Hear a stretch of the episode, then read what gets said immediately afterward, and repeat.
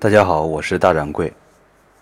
今天的每晚一文，同大家分享的是龙应台的文章《寂寞》。我曾经坐在台北市议会的议事大厅中，身边议员对着麦克风咆哮，官员在挣扎着做解释，记者的镁光灯闪烁不停，语言的剑道在政治的决斗场上咄咄逼人，剑光夺目。我望向场内，调整一下自己眼睛的聚焦，像变魔术一样，输一下，一场顿时往百步外退去，影像缩小，声音全灭，所有张开的嘴巴、圆瞪的眼睛、夸张的姿态、拍打桌子的手，一瞬间变成黑白默片中无声的慢动作，缓缓起，慢慢落。我坐在风暴中心，感觉四周一片死寂。这时，寂寞像沙尘暴。以鬼魅般的速度，细微的渗透包围起来。我曾经三十天蛰居山庄，足不离户，坐在阳台上记录每天太阳落下的时间和它落下时与山棱碰触的点的移动。有时候迷途的飞鸟不小心跑到屋内，拍打着翅膀从一个书架闯到另一个书架，惊慌地寻找出路。在空气湿润的日子里。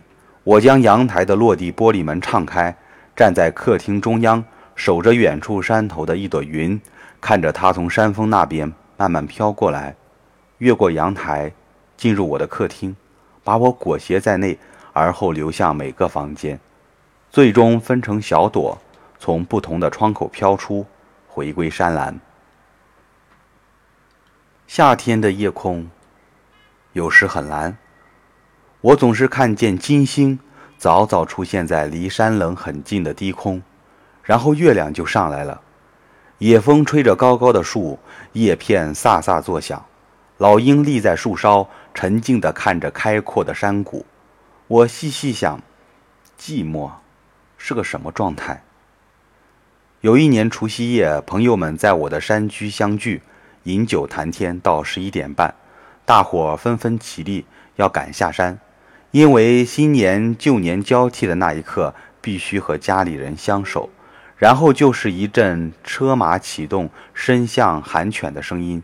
五分钟后，一个诗人在归途中打来电话，欲言又止，意思是大伙儿午夜前一哄而散，把我一个人留在山上，好像我感念他的温柔，也记得自己的答复。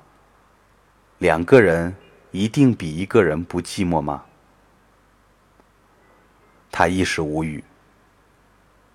静坐时，常想到晚明的张岱，他深夜独自到湖上看雪，唯长堤一痕，湖心亭一点，与渔舟一芥，舟中人两三粒而已。他显然不觉得寂寞，寂寞可能是美学的必要。但是在国破家亡、人事全非，在他写墓志铭的时候呢？张岱有诗：“少为纨绔子弟，极爱繁华。年至五十，国破家亡，避居山居。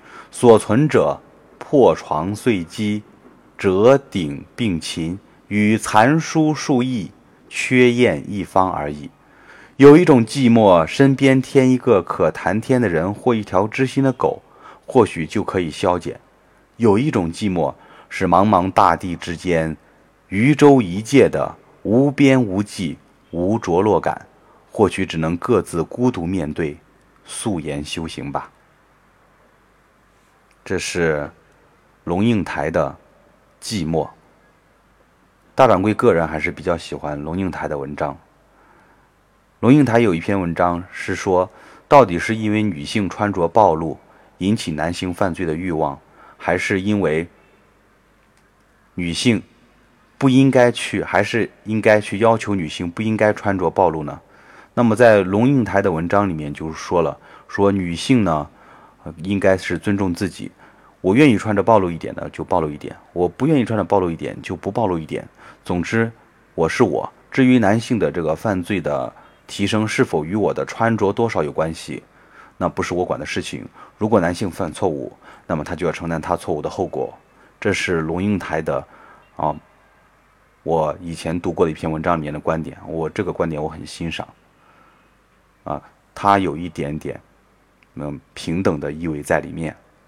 啊，就像我们社会上现在对人的平等，它其实是一种潜移默化的。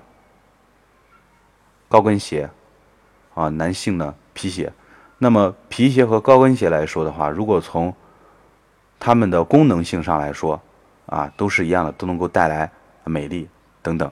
但是如果从它们对人体的伤害上来说，那么皮鞋对人的伤害和高跟鞋对人的伤害很明显，高跟鞋对女性的伤害更大。但是社会，它给了女性一种无形的，呃规则在里面，那这就是一种我们说隐性的不平等。啊，只能说希望，在过很久之后，有人会很荒谬的，啊，很荒谬的觉得这个问题很荒谬。他再过一百年，我希望那时候有人拿着我们现在的照片或者现在的视频。会问他们这些女孩子脚上穿的那个高高的东西是什么呀？那么我们他只有从资料里面才知道啊，那个是高跟鞋。那么他们的疑问就是：穿高跟鞋对身体既然有损害，既然对骨骼有损害，为什么他们还要去穿呢？嗯，这个原因只有一百年后可能会有人去提出来吧。这就是今晚分享的文章，《龙应台的寂寞》。周星驰的电影《美人鱼》，他好像也说自己是寂寞和孤独的。一个人寂寞和孤独，我突然想说一点话。其实，当一个成年人还拥有一个孩子一样的梦，或者是孩子一样的纯真的想法的时候，我觉得他就很寂寞。我好像说的是我，我又好像说的是别人。明天见吧，我是大掌柜。